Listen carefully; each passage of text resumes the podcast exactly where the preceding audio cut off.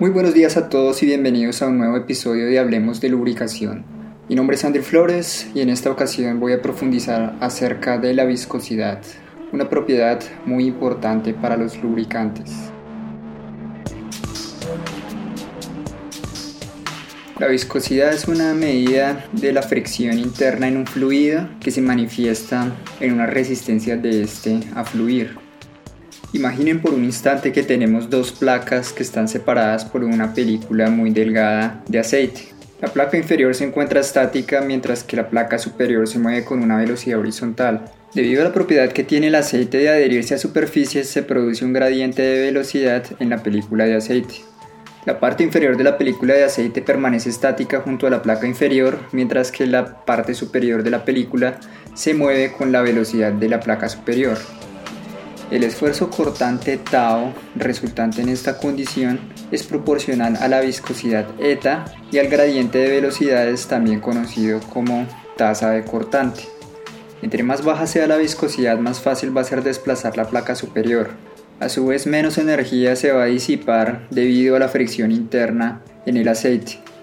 Las unidades de eta son pascales por segundo y se le conoce como viscosidad dinámica o viscosidad aparente.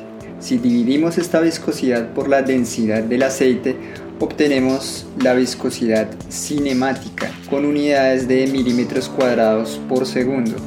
Para tener una idea más palpable de la viscosidad podemos tomar como ejemplo el agua, el aceite de oliva y la miel. El aceite de oliva tiene aproximadamente 100 veces la viscosidad del agua y la miel tiene aproximadamente 10.000 veces la viscosidad del agua. La viscosidad depende en general de la temperatura, de la presión, del gradiente de velocidad y del tiempo. De estos factores el que tiene la mayor influencia en el mundo de la ingeniería es la temperatura. La viscosidad disminuye de manera exponencial con la temperatura.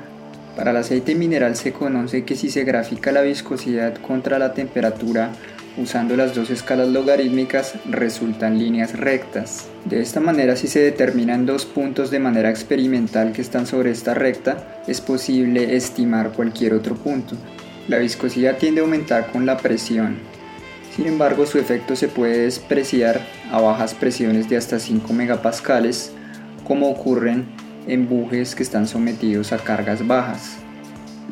Si hablamos de rodamientos de bolas, o de engranajes donde están presentes cargas concentradas, es necesario considerar el efecto de la presión en la viscosidad.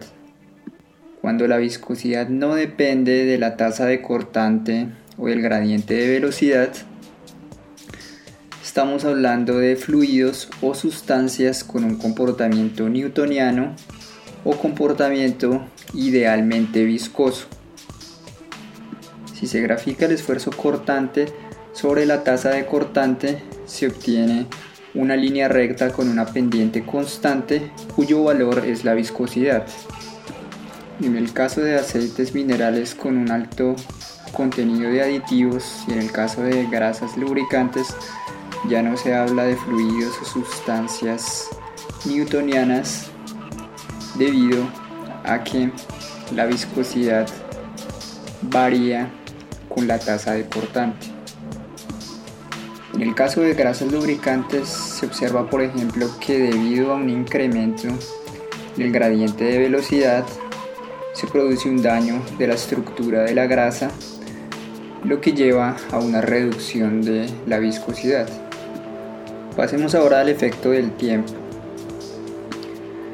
En grasas lubricantes también se ha observado que manteniendo una tasa de cortante constante después de un tiempo la viscosidad disminuye.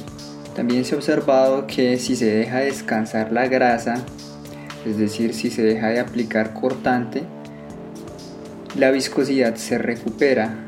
A esto se le llama un comportamiento tixotrópico. Si por el contrario la viscosidad a carga constante aumenta con el tiempo y después de dejar descansar la grasa vuelve a su condición inicial, estamos hablando de un comportamiento reopéxico. Así llego al final de este episodio, espero haya sido de su agrado y hasta la próxima.